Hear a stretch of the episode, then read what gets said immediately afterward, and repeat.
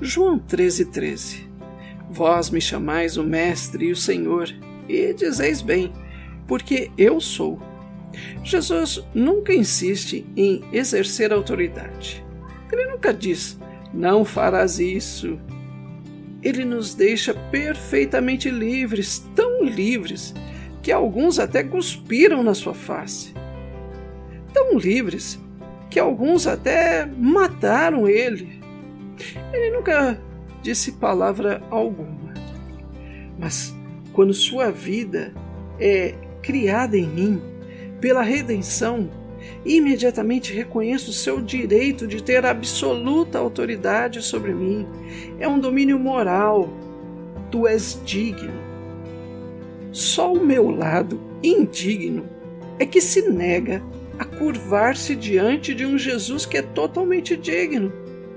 Se ao encontrar alguém mais santo do que eu, não reconheço a sua dignidade, nem obedeço à revelação que vem através dele, isto é completamente o meu lado indigno.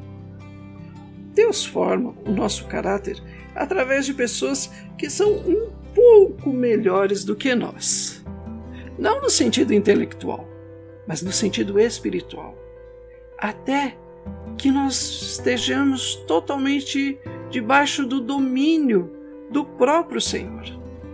A partir daí, a nossa atitude de obediência passa a ser total para com Ele. Se o Senhor insistisse na obediência, ele se tornaria um feitor e deixaria de ter autoridade. Ele nunca insiste na obediência. Mas se assim que nós ouvirmos, lhe obedecermos, ele imediatamente se torna o nosso Senhor e viveremos em adoração a ele manhã e noite. O que revela meu crescimento na graça é a maneira como encaro esta obediência a Jesus Cristo. Temos que tirar esta palavra da lama, obediência. A obediência só é possível entre os iguais é um relacionamento entre pai e filho, nem não é entre amos e escravos. Pois eu e o Pai somos